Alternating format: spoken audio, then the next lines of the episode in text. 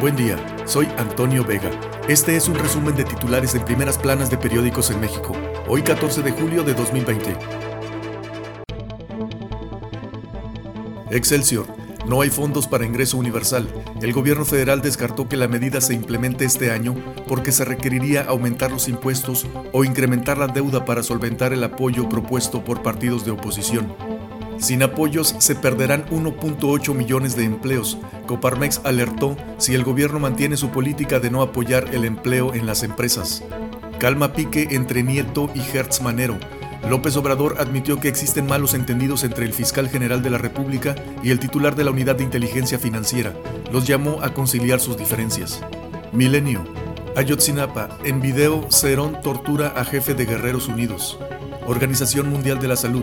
Avanza la epidemia por errores de muchos países. Gobernadores del PAN acordaron reunirse con los mandos de la Secretaría de Salud, mientras que Secretaría de Gobernación y Estados pactaron actualizar el semáforo cada dos semanas. El Universal. Personal de Pemex participa en ordeña y hackeos. Entre 2016 y 2019 se detuvo a 44 empleados por huachicoleo. Ve riesgo de otro ciberataque por negligencia de trabajadores. Fiscalía indaga muerte de tres jóvenes en operativo militar. Estaban secuestrados al momento del enfrentamiento con manos y pies atados. Reforma. Da pocos frutos sembrando vida. Brota solo 7% de árboles plantados. Critican opacidad de beneficiarios y mala planeación de la siembra. Fiscalizará el SAT clubes deportivos. Plantean ingreso único ante virus. Reaparece Cabal Peniche al rescate de los alemán. Cortan fondos a violencia contra mujeres. La jornada. Gobernación. Aún desaparecidas 73.201 personas. Señala que el repunte de casos comenzó en el sexenio de Calderón. Disputan CFE y firmas privadas mercado de 830 mil millones. El Heraldo. Changarros olvidan pagar impuestos. El SAT tuvo una pérdida en abril y mayo de 7 mil aportantes por el cierre de establecimientos. En crisis económica, México el más golpeado de los emergentes. La razón de México.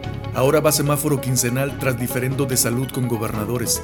13 entidades arriba del nivel deseable de transmisión. Advierte Organización Mundial de la Salud peligro si gobiernos no rectifican. Señala jefe del organismo que no toman en serio la pandemia. El financiero. Suben salarios del sector formal pese a la caída en el empleo. Expertos. El alza la atribuyen a que las pérdidas de plazas fueron de bajos ingresos. Atenúan su caída las ventas de tiendas comerciales.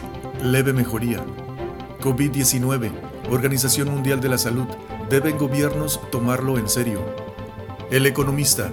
Recuperó 30 mil millones de pesos Hacienda en siete meses vía acuerdos fiscales. Empresas y negocios.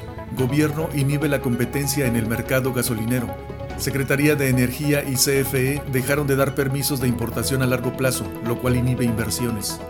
Finanzas y dinero. Menor captación de IEPS refleja baja en consumo por confinamiento. Gasolina, productos altos en calorías, cigarros y apuestas con más merma. IMSS dejará de recibir cuotas obrero patronales por 8.131 millones de pesos. Venta de vehículos pesados en junio dio señales de recuperación. 24 horas. Organización Mundial de la Salud. Contradicciones generan desconfianza en combate al COVID. Secretaría de Gobernación culpa a estados de retrasar información. El Sol de México. Alerta en Estados Unidos por gel de manos mexicano. Detectan metanol y es tóxico. Ovaciones. Durazo no va a Guanajuato ni Jalisco con AMLO. Ahí operan los cárteles Santa Rosa de Lima y Jalisco Nueva Generación. Reporte Índigo. Ayotzinapa, estafa maestra, Odebrecht, las pruebas de fuego. La Fiscalía General de la República enfrenta un momento definitorio. Contrarréplica. Consumo da señal de recuperación. Toman impulso ventas en super y departamentales. Tras la apertura de centros comerciales al 30% de su capacidad, más clientes se acercaron a comprar artículos de primera necesidad.